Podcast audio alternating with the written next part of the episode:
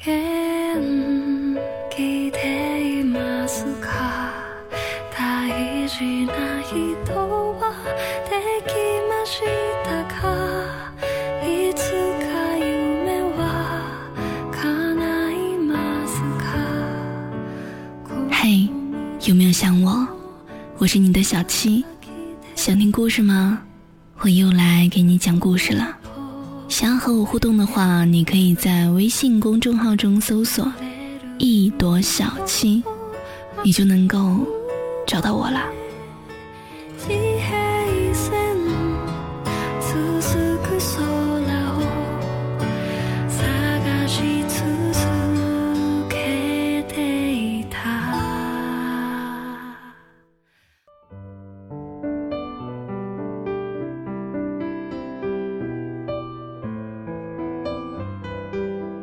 你走了以后，我还是假装和往常一样，吃饭、喝酒、睡觉，一样不落。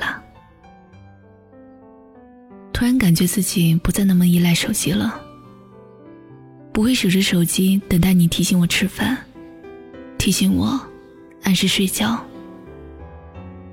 不会再因为我过于投入写字而忘记给你第一时间的回复。让你有了借口向我发脾气，也不会一遍又一遍的刷着微博和朋友圈，只为了看你最新的动态，点一个赞。我又去了那个餐厅，生意和往常一样兴隆，老板还是那么肥肥胖胖。一年以前，你在这里。把你的手链弄丢了，找了大半天才找到。一年以后，我把你弄丢了，却怎么找也找不到了。那天晚上又喝多了，恍惚之间，感觉你回来了，就坐在离我不远的椅子上，手拄着下巴，表情凝重，脸上。似乎结了一层霜。你说，你又喝了那么多，你这样怎么能够让人放心的下呢？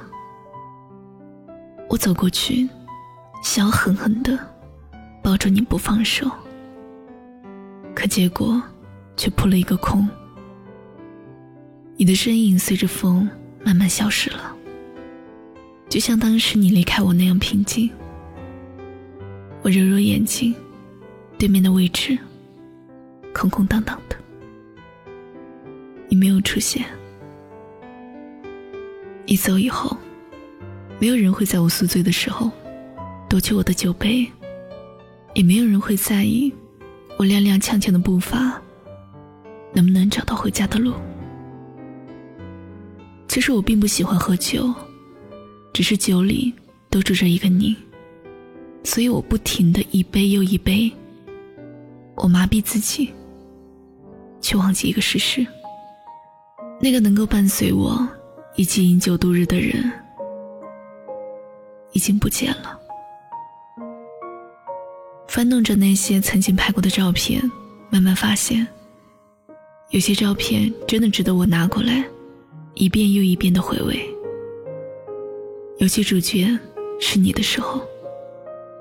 终于，我还是强迫自己，把那些曾经拼凑出来的相框，默默扔进了蔚蓝色的海洋里。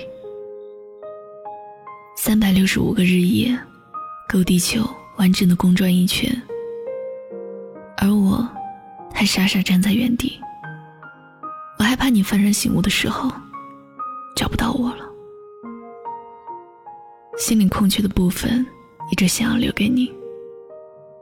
我以为你会喜欢的，结果你毫不犹豫的拒绝了。可是那个地方狭小的，只能容下你，别人谁也进不去。我狠下心来把你移动到不容易发现的分组，却还是会忍不住去看你在不在。头像还是你穿白色裙子的那一张。那个秋末。桂花树下散发着淡淡的香。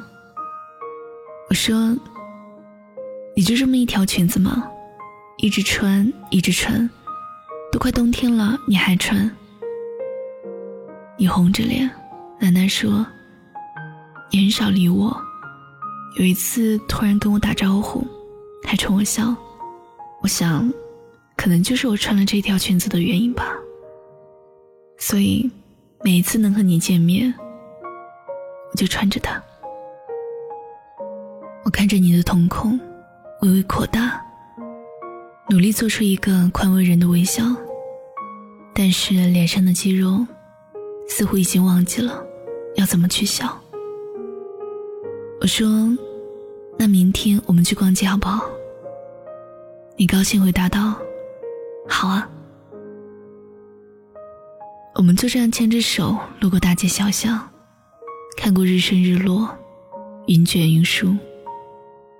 送走桂花，迎来梅花；送走梅花，迎来栀子花。送走了栀子花，迎来荷花；送走荷花，迎来桂花。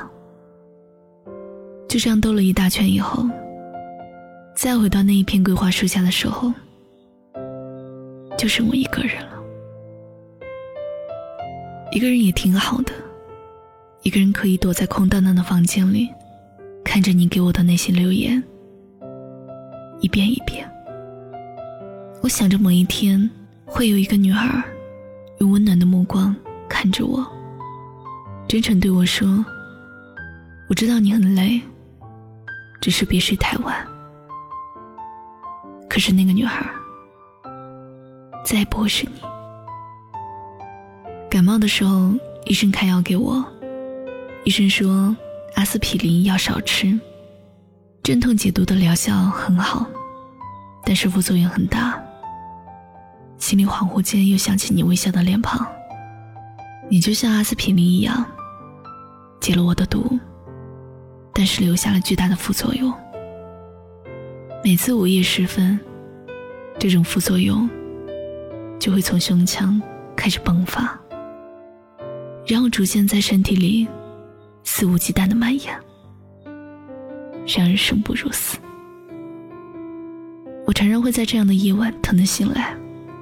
感觉心里好累好累，疲惫席卷了全身，忘记自己在哪儿，眼泪莫名其妙的宣泄，颓废不堪，绝望到了极点。不过这都没有关系，只是你啊，一定要记得，每天都要吃早饭，要记得早点休息，熬夜对身体不好，还有就是生病了。一定要去看医生，照顾好你自己，才能更好的照顾别人。这些都是你以前常常对我说的。那个时候我总嫌弃你太啰嗦了。这一次，换我了。天黑了，要记得早点回家。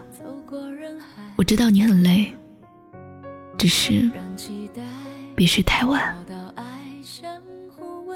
晚安，我亲爱的陌生人。随风起舞又落下来，这一季四